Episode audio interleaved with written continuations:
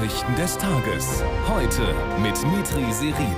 Ihnen allen einen schönen guten Abend. Rudi Zern ist heute mit mir im Studio, hat später alles Wichtige vom Sport.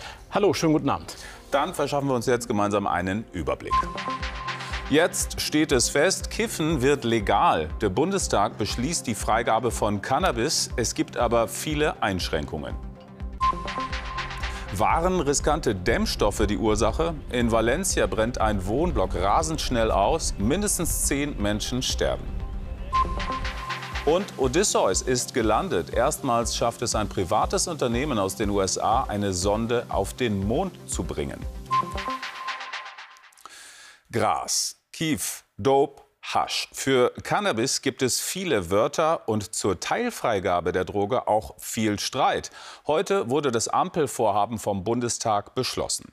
Vorausgegangen war, wie schon in den Monaten zuvor, eine ziemlich kontroverse Debatte. Union und AfD sind strikt gegen die Abkehr der bisherigen Drogenpolitik. Schauen wir gemeinsam auf das, was ab April erlaubt sein soll. Wer volljährig ist, darf 50 Gramm Cannabis für den privaten Konsum besitzen und zu Hause aufbewahren. Dort ist auch der Anbau von maximal drei Pflanzen erlaubt. Im öffentlichen Raum dürfen 25 Gramm mitgeführt werden. Legal erwerben kann man Hanf in Cannabisclubs, in denen gemeinschaftlich angebaut wird. An jedes Mitglied darf dann maximal 50 Gramm im Monat abgegeben werden. Über das politische Jahr zum Joint Britta Spiekermann. Gesundheit Dr. Karl Lauterbach. Kaum ist die Debatte eröffnet, nimmt sie Fahrt auf. Das Plenum gut besucht, ungewöhnlich für einen Freitagnachmittag. Das Thema ist brisant, die Liberalisierung von Cannabis. Der Schwarzmarkt sei Kern des Übels, die bisherige Drogenpolitik inakzeptabel. Die Suchtforscher geben uns mit auf den Weg. Das ist der Weg, der funktioniert. Weg von der, weg von der Bestrafung, weg von der Tabuisierung. Wir müssen uns dem Problem stellen.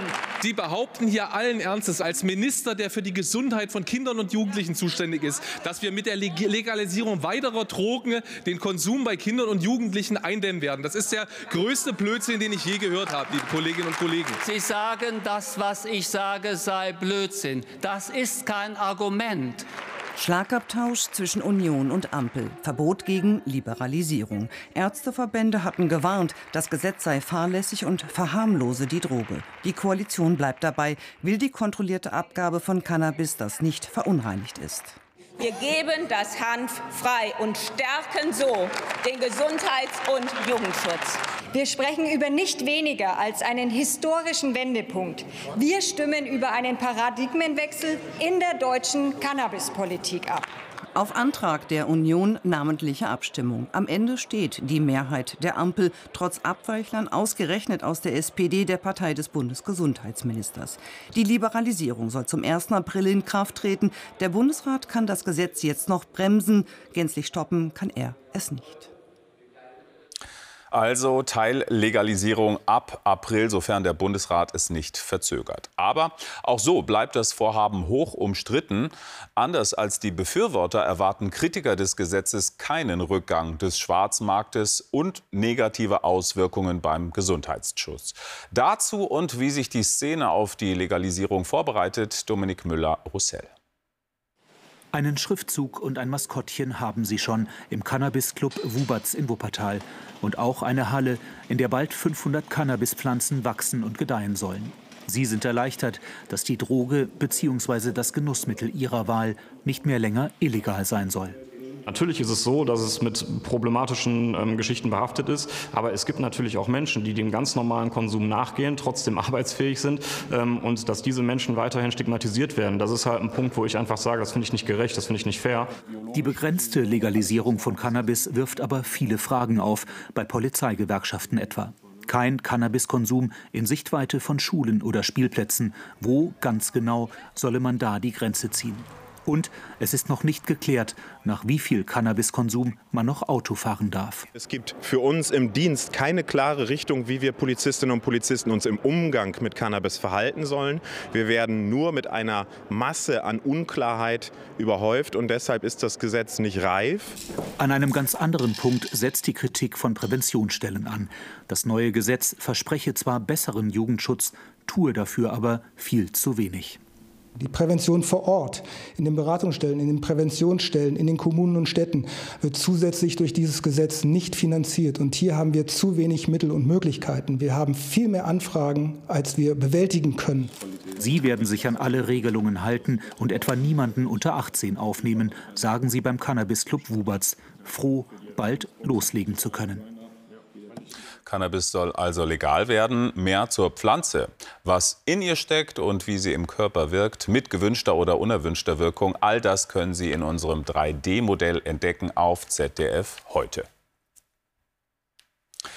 Verteidigungsminister Pistorius spricht vom gefährlichsten Einsatz der deutschen Marine seit Jahrzehnten. Heute hat der Bundestag grünes Licht gegeben für die Mission im Roten Meer. Dort werden seit Beginn des Gaza-Krieges Handelsschiffe beschossen von der Houthi-Miliz, die einen Teil des Jemen kontrolliert. Ziel des Einsatzes ist, die wichtige Handelsroute Richtung Suezkanal wieder sicherer zu machen. Die Marine hat bereits die Fregatte Hessen auf den Weg geschickt mit 240 Soldaten. Soldatinnen und Soldaten. Wir sprechen mit Golene Atay in Kairo. Golene, was kannst du zur Situation sagen? Worauf muss sich die deutsche Marine einstellen? Definitiv auf eine sich verschärfende Lage im Roten Meer. Denn die Houthi-Miliz und ihre Verbündeten aus dem Iran, die bereiten sich auf eine langwierige Konfrontation mit den USA und deren Verbündeten rund um das Rote Meer vor.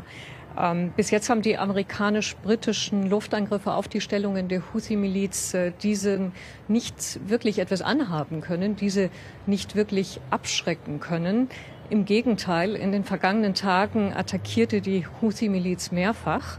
Und gestern hat dann der oberste Führer der Bewegung äh, deutlich von einer Eskalation gesprochen, eine Eskalation angekündigt eine Steigerung der Qualität und Quantität der Angriffe. Er hat erstmals auch davon gesprochen, dass Unterwasserwaffen eingesetzt werden können.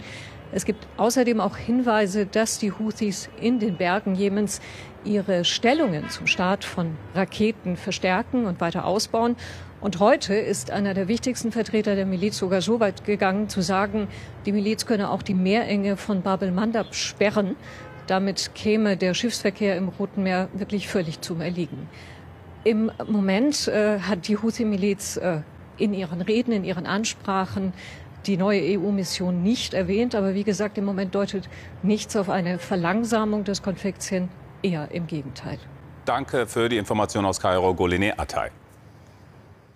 Morgen jährt sich der Beginn des völkerrechtswidrigen russischen Angriffskrieges gegen die Ukraine zum zweiten Mal. Zehntausende Soldaten sind auf beiden Seiten getötet worden. In der Ukraine laut UN auch über 10.000 Zivilisten. Russland rechtfertigt den Überfall nach wie vor etwa mit der Selbstverteidigung gegen Nazis in der Ukraine. Diese Erzählung und Propaganda wurde auch heute beim Feiertag in Moskau hochgehalten. Armin Körper. In den Park des Sieges zieht es die Moskauer am Feiertag, dem Tag des Vaterlandsverteidigers. Den hat Lenin einst für die Rote Armee ausgerufen und der ist nach zwei Kriegsjahren inklusive Propaganda für viele hier aktueller denn je. Wir haben angefangen, uns mehr Sorgen zu machen um unsere Söhne, Männer und Väter an der Front. Aber natürlich unterstützen wir unseren Präsidenten. Eine Hälfte unserer Familie kommt aus Russland, ich selbst aus Sibirien. Die andere Hälfte lebt in Saporischschja in der Ukraine. Sind wir jetzt ein Volk oder nicht? Auch Präsident Putin mit Blumen an der Kremlmauer. Schon in der Nacht nutzt er den Feiertag für eine Videobotschaft mit Drohungen an die westliche Welt. Heute beträgt der Anteil der modernisierten Waffen in unserem gesamten Nukleararsenal bereits 95 Prozent, in der Marine schon fast 100 Prozent. 24. Februar 2022. In den Morgenstunden greift Russland die Ukraine an und wird Teile des Landes besetzen. Trotz westlicher Sanktionen fährt Moskau die Rüstungsindustrie hoch, was Wirtschaftswachstum bringt. Kriegskritiker werden mit drakonischen Strafen mundtot gemacht. Der Westen hat wohl unterschätzt, wie sehr sich Russland seit Jahrhunderten in der Abgrenzung von Europa selbst definiert. Dort hat man vor zwei Jahren gehofft, es sei alleine Putins Krieg und muss heute feststellen, dass es Russlands Krieg ist. Zwei Jahre Krieg. Viele Russen sehen heute den Konflikt vor allem als einen mit dem Westen, in dem Russland den längeren Atem habe.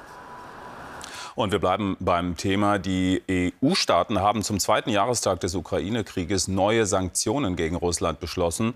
Auch die USA kündigten an, mehr als 500 Einrichtungen und Personen mit Sanktionen zu belegen als Reaktion auf den Tod des Regimekritikers Nawalny. In San Francisco kam US-Präsident Biden mit der Witwe von Alexei Nawalny und dessen Tochter zusammen. Biden sprach sein Mitleid aus und würdigte den außerordentlichen Mut des Putin-Gegners. Um die Ukraine im russischen Angriffskrieg zu unterstützen, wurden bislang im Rahmen einer europäischen Mission etwa 40.000 ukrainische Soldaten trainiert. Auch in Deutschland lernen Ukrainer unter anderem Leopardpanzer zu bedienen. Bundespräsident Steinmeier und Verteidigungsminister Pistorius besuchten heute gemeinsam mit dem ukrainischen Botschafter Makeyev das Ausbildungszentrum in Klietz im Norden Sachsen-Anhalts. Bis zu 10.000 Soldatinnen und Soldaten sollen in diesem Jahr hier ausgebildet werden. Zur weiteren Unterstützung der Ukraine gibt es auch frische Zahlen vom ZDF Politbarometer. Matthias Vornoff ist im Studio. Guten Abend, Matthias. Guten Abend. Was gibt es denn da für Zahlen? Na, die Zahlen zeigen, dass die Unterstützung für die Ukraine nicht bröckelt. Im Gegenteil. Die europäischen Staaten sollen mehr Waffen und Munition liefern. Das sagen jetzt 62 Prozent. Ein gutes Drittel ist dagegen. Im Januar war das Meinungsbild nicht so klar. Und wie sollte man Russlands aggressivem Verhalten begegnen? Indem man militärische Stärke zeigt, sagen 50 Prozent der Befragten. 35 Prozent wollen eher Zugeständnisse an Russland machen. In Ostdeutschland sieht das fast jeder Zweite so. Wenn man äh, zur Bundeswehr kommt, wie stehen denn die Befragten zur Wehrfähigkeit? Na, Deutschland muss sich mit den europäischen Verbündeten selbst verteidigen können. Das finden mehr als 90 Prozent der Befragten wichtig. Entsprechend braucht die Bundeswehr mehr Geld. Auch wenn anderswo gespart werden muss, sind 72 Prozent dafür. Vor knapp einem Jahr waren es nur 59 Prozent. Ein kurzer Blick noch auf die Projektion. Wenn am Sonntag Bundestagswahl wäre, käme die SPD wie vor drei Wochen auf 15 Prozent. CDU, CSU 30 minus 1, Grüne 14 plus 1, FDP 4 Prozent, AfD 19, Linke 4 plus 1, BSW 5 minus 1. Das würde reichen für Schwarz-Rot und für Schwarz-Grün. Matthias Happ, vielen Dank für diesen Vorgeschmack. Das komplette ZDF-Politbarometer gibt es wie immer freitags ab 22 Uhr im Heute-Journal und schon jetzt auf ZDF Heute oder in unserer App. Sebastian Kurz, ehemaliger österreichischer Bundeskanzler, ist soeben vor dem Landgericht in Wien wegen Falschaussage zu einer achtmonatigen Bewährungsstrafe verurteilt worden. Das Gericht sah es als erwiesen an, dass Kurz 2020 im Parlamentarischen Untersuchungsausschuss zur sogenannten Ibiza-Affäre falsche Aussagen gemacht hat. In seinem Plädoyer sagte der Oberstaatsanwalt, selten sei ein Fall der Falschaussage so klar gelagert. Der Rundfunkbeitrag soll steigen um 58 Cent auf 18,94 Euro. Das empfiehlt die KEF, also die unabhängige Kommission, die den Finanzbedarf der Rundfunkanstalten ermittelt. Jetzt sind die Landesregierungen und Landesparlamente am Zug. Einige Bundesländer hatten schon im Vorfeld erklärt, dass sie überhaupt keine Erhöhung mittragen werden. Über die KEF-Empfehlung jetzt Christel Haas. Mehr Geld für die öffentlich-rechtlichen Sender, aber weniger als von ihnen beantragt. So lässt sich die Empfehlung der unabhängigen Expertenkommission KEF zusammenfassen. Ihr Vorschlag, der Rundfunkbeitrag soll um 58 Cent steigen. Letztendlich ist die Empfehlung der KEF etwas, das die Beitragszahler nicht mehr belasten darf, als es sein muss, unter Wirtschaftlichkeit und Sparsamkeitsaspekten. Andererseits aber auch den Anspruch der Anstalten absichert, eine funktionsgerechte Finanzierung zu bekommen. Pro Haushalt und Monat könnte der Rundfunkbeitrag ab 2025 auf 18,94 Euro steigen. Davon erhält die ARD 13,22 Euro. Das ZDF 4,83 Euro. Der Rest geht an Deutschlandradio und die Medienanstalten. Mit dem Geld finanziert das ZDF Information, Kultur und Unterhaltung im Hauptprogramm und das digitale Angebot wie die Mediathek und ZDF heute. Außerdem Kanäle wie ZDF Neo, Kika und Arte. Die Empfehlung jetzt sei eine Herausforderung, sagt die stellvertretende Intendantin. Wir werden die Kostensteigerung durch diese Empfehlung nicht ausgeglichen bekommen. Insofern werden wir Einsparungen vornehmen müssen, aber wir werden durch Umschichtung es trotzdem gewährleisten, dass es ein Angebot für alle geben wird und es auch attraktiv für alle bleiben wird. Jetzt sind im nächsten Schritt die Landesregierungen am Zug. Sie müssen einstimmig über die Beitragshöhe entscheiden. Doch danach sieht es gerade nicht aus. Ich sage es auch noch mal sehr deutlich an alle Adressaten letztendlich. Es ist gut, dass wir den öffentlich-rechtlichen Rundfunk haben und es ist gut, dass wir eine unabhängige staatsferne Institution haben, die sich mit der Frage des Themas Beitrags beschäftigt. Wir lehnen eine äh, Erhöhung des Rundfunkbeitrags zur kommenden Beitragsperiode nach wie vor ab und wollen, dass wir es schaffen, in diesem Jahr jetzt wirklich Reformanstrengungen zu einem Punkt zu bringen, wo man es mal zusammenfasst in einem Reformstaatsvertrag. Ob es eine Einigung gibt und damit die empfohlene Erhöhung, ist völlig offen. Dieses Feuerinferno in Valencia schockt Spanien. Der Brand war in einer Wohnung der Hochhausanlage ausgebrochen und hatte sich rasend schnell über die Fassade ausgebreitet. Mindestens zehn Menschen kamen dabei ums Leben. Anne Arendt über die Katastrophe von Valencia. Die schwarz verbrannte Fassade zeigt, mit welcher Wucht sich die Flammen ausgebreitet haben. Erst nach dem Abkühlen ist es der Feuerwehr möglich, Stockwerk für Stockwerk nach Vermissten zu durchsuchen. In diesem Moment ist die erste visuelle Inspektion abgeschlossen. Ich wiederhole, die erste visuelle Inspektion. Wir können bestätigen, dass die Ermittler zusammen mit der Feuerwehr zehn Leichen in dem Gebäude gefunden haben. In der Hochhausanlage lebten mehrere hundert Personen. Die ganze Nacht kämpft die Feuerwehr, um sie zu retten und die Flammen in den Griff zu bekommen. Auch das Militär eilt zur Hilfe. Mit Drohnen suchen sie die Balkone ab. Laut Experten deute die riesige dunkle Rauchwolke darauf hin, dass entzündliche Fassadenteile den Brand beschleunigt haben könnten. Extremer Wind hat das Feuer zusätzlich angefacht. Es breitete sich sofort aus. Man kann sehen, dass es an dem Material liegt, aus dem das Gebäude gebaut ist. Innerhalb von drei, vier Stunden war alles vorbei. Nein, in dieser Größenordnung habe ich so etwas noch nie gesehen. Es kann in einer Wohnung brennen, klar, aber so etwas habe ich noch nie erlebt. Viele Fragen sind ungeklärt, doch die Solidarität ist groß. Als Soforthilfe wurden mehrere tausend Euro pro Familie sowie Notunterkünfte bereitgestellt. Es ist eine Katastrophe, die das ganze Land bestürzt. Jetzt zu einem ganz anderen Thema. Mehr als 50 Jahre waren die Amerikaner nicht mehr auf dem Mond. Und jetzt sind sie zurück, unterstützt von einem privaten Unternehmen im Auftrag der NASA. Ziel war ein Krater ganz im Süden.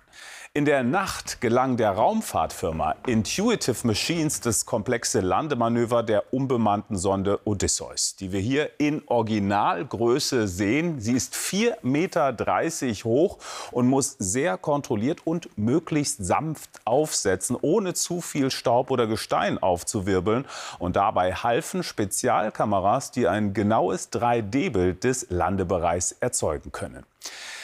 Die ersten Signale vom Mond, die waren schwächer als erhofft. Und mittlerweile soll Odysseus aber stabil senden. Mehr jetzt von Elmar Thewesen. Die Ausrüstung steht auf dem Mond. Die nüchterne und doch erlösende Botschaft nach minutenlangem Bangen. Die Funksignale von Odysseus schwächelten nämlich, aber die Mission ist erfüllt. Was für ein Triumph. Odysseus erobert den Mond. Eine leichte Übertreibung, aber verständlich, denn die Landung, von der es nur eine Simulation gibt, ist dennoch historisch. Dieser Tag zeigt die Kraft und die Zukunftsaussichten der kommerziellen Partnerschaften der NASA. Alle Mondmissionen, auch die letzte Apollo 17 von 1972, waren komplett staatlich finanziert es geht auch anders und wie geschmiert, vom Start Mitte Februar bis zum Auskoppeln von Odysseus. Nebenbei entstanden wunderbare Fotos. 118 Millionen Dollar hat Intuitive Machines investiert, andere Unternehmen waren gescheitert. Wir müssen Fehlschläge aushalten und zusammenarbeiten, die Grenzen überschreiten, um eine Wirtschaft rund um den Mond aufzubauen. Es winken gute Geschäfte. Odysseus soll hier am Südpol Wasser finden. Wichtige Voraussetzung für eine dauerhafte Mondkolonie, von der aus Menschen irgendwann auch zum Mars aufbrechen könnten. Das ist spannend. So, wir sind beim Sport, genau gesagt beim Wintersport. Rudi, da lief es eigentlich wieder ganz gut für die deutschen Athleten. Genau, läuft rund im Eiskanal. Die deutschen Skeletonis gewinnen zwei Medaillen bei den Weltmeisterschaften in Winterberg. In der Männerkonkurrenz setzte sich Peking-Olympiasieger Christopher Grother durch und brachte seinen sechsten WM-Titel unter Dach und Fach. Bei den Frauen holte Hanna Neise Bronze. Christopher Grother aus Wernigerode geht als Führender in den zweiten Tag und behält den Platz auch nach den beiden letzten Läufen. Mit 23 Hundertstel Sekunden Vorsprung wird er Weltmeister vor Titelverteidiger Matt Weston aus Großbritannien und Yin Zheng, China. Olympiasiegerin Hanna Neise aus Arnsberg verliert ihre Führung im verregneten Finallauf und wird Dritte hinter der Belgierin Kim Meilemans. Gold geht an Helly Clark aus Kanada mit 19 Jahren die bislang jüngste Skeleton-Weltmeisterin. Der frühere Biathlon-Weltmeister Benedikt Doll hört wie erwartet nach dieser Saison auf. Nach 27 Jahren im Biathlon und 12 Jahren im Weltcup sei es Zeit für Neues, so Doll via Instagram. In der Europa League ist das Achtelfinale ausgelost worden. Bayer Leverkusen trifft auf Karabach Agdam aus Aserbaidschan. Der SC Freiburg bekommt es mit West Ham United zu tun.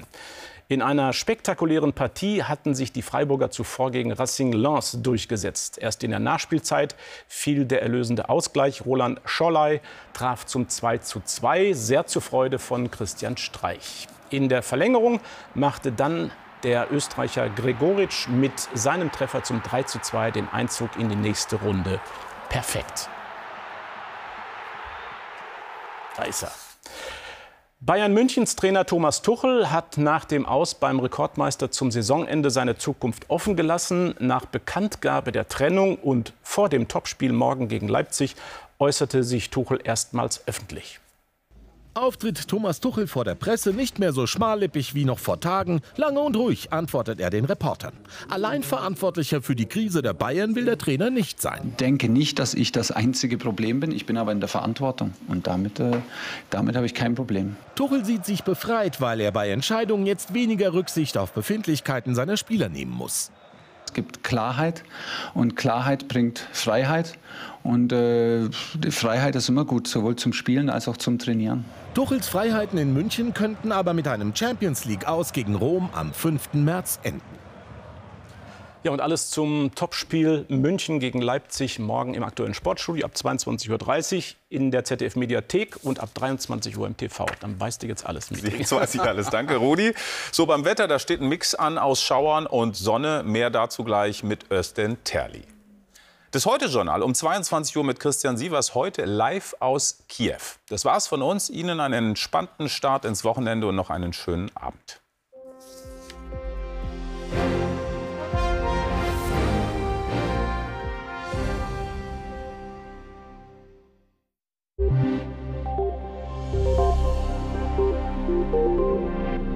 Schönen guten Abend und herzlich willkommen zum Wetter. Mit dem Tief hier im Osten wird es allmählich trockener, denn das Tief verabschiedet sich nach Norden. Das nächste Tief liegt aber auf der Lauer und bringt morgen einige Schauer und sogar Schneeflocken in den höheren Lagen.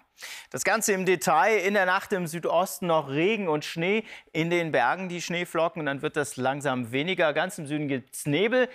Im Südwesten kommen neue Wolken auf mit dem anderen Tief im Westen und das bringt dann durchaus Regen und auch in den höheren Lagen Schnee. Sonst ist es trocken nach Norden hin. Die Temperaturen sinken auf minus 3 Grad an den Alpen und 5 Grad ganz im Westen. Und morgen gibt es Regen und äh, Schneeschauer. Die Schneeschauer hauptsächlich in den höheren Lagen der westlichen Mittelgebirge.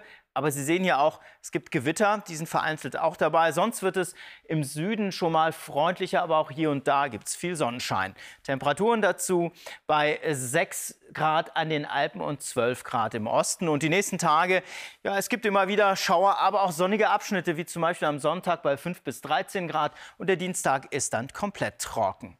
Damit einen schönen Abend.